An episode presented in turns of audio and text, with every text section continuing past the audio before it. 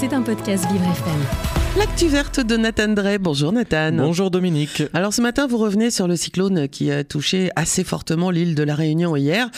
Euh, une île qui est d'ailleurs toujours en alerte et les dégâts ont été assez nombreux.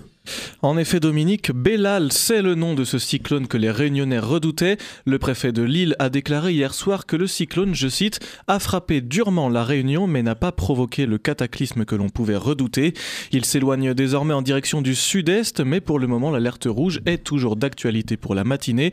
Une alerte rouge cyclonique qui signifie que seuls les secours sont autorisés à sortir. Le reste de la population est confiné.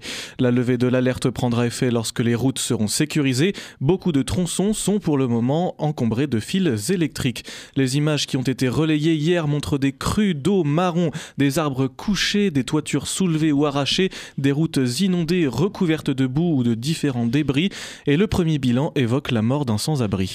Et puis beaucoup de maisons sont privées d'eau et d'électricité, Nathan. Effectivement, hier soir, EDF évoquait 150 000 foyers abonnés, un tiers de la Réunion privés de courant, et 100 000 foyers ne sont également plus alimentés en eau courante.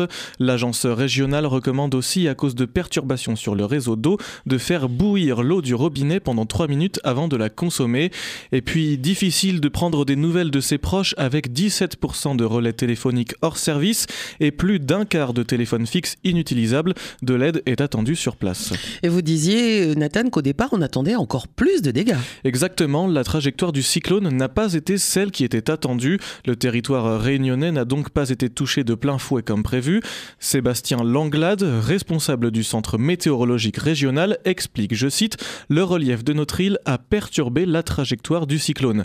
Ces effets n'en sont cependant pas restés moins impressionnants puisque les rafales de vent ont tout de même atteint plus de 200 km/h et puisque 900 mm de pluie sont tombés. C'est énorme. Et puis beaucoup de Français ont découvert hier, du coup, l'existence de l'alerte violette. Tout à fait, c'était une grande première pour la Réunion. Il s'agit du niveau de vigilance cyclonique le plus élevé qui existe.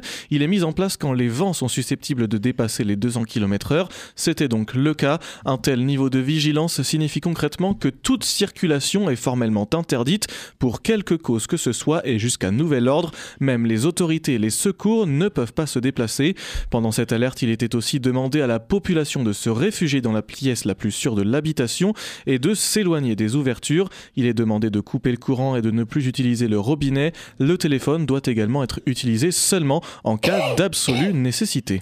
Et ce sont quoi les différents niveaux d'une alerte cyclonique, Nathan? Eh bien, ça se passe en cinq étapes. Il y a d'abord l'alerte jaune, qui signifie qu'un cyclone peut potentiellement constituer une menace dans les 72 heures qui suivent. Il y a ensuite l'alerte orange, qui signe la préparation avant l'arrivée du cyclone dans les 24 heures.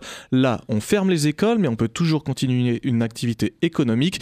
Et c'est à ce moment qu'on va euh, aussi préparer le calfeutrement des ouvertures de son habitation.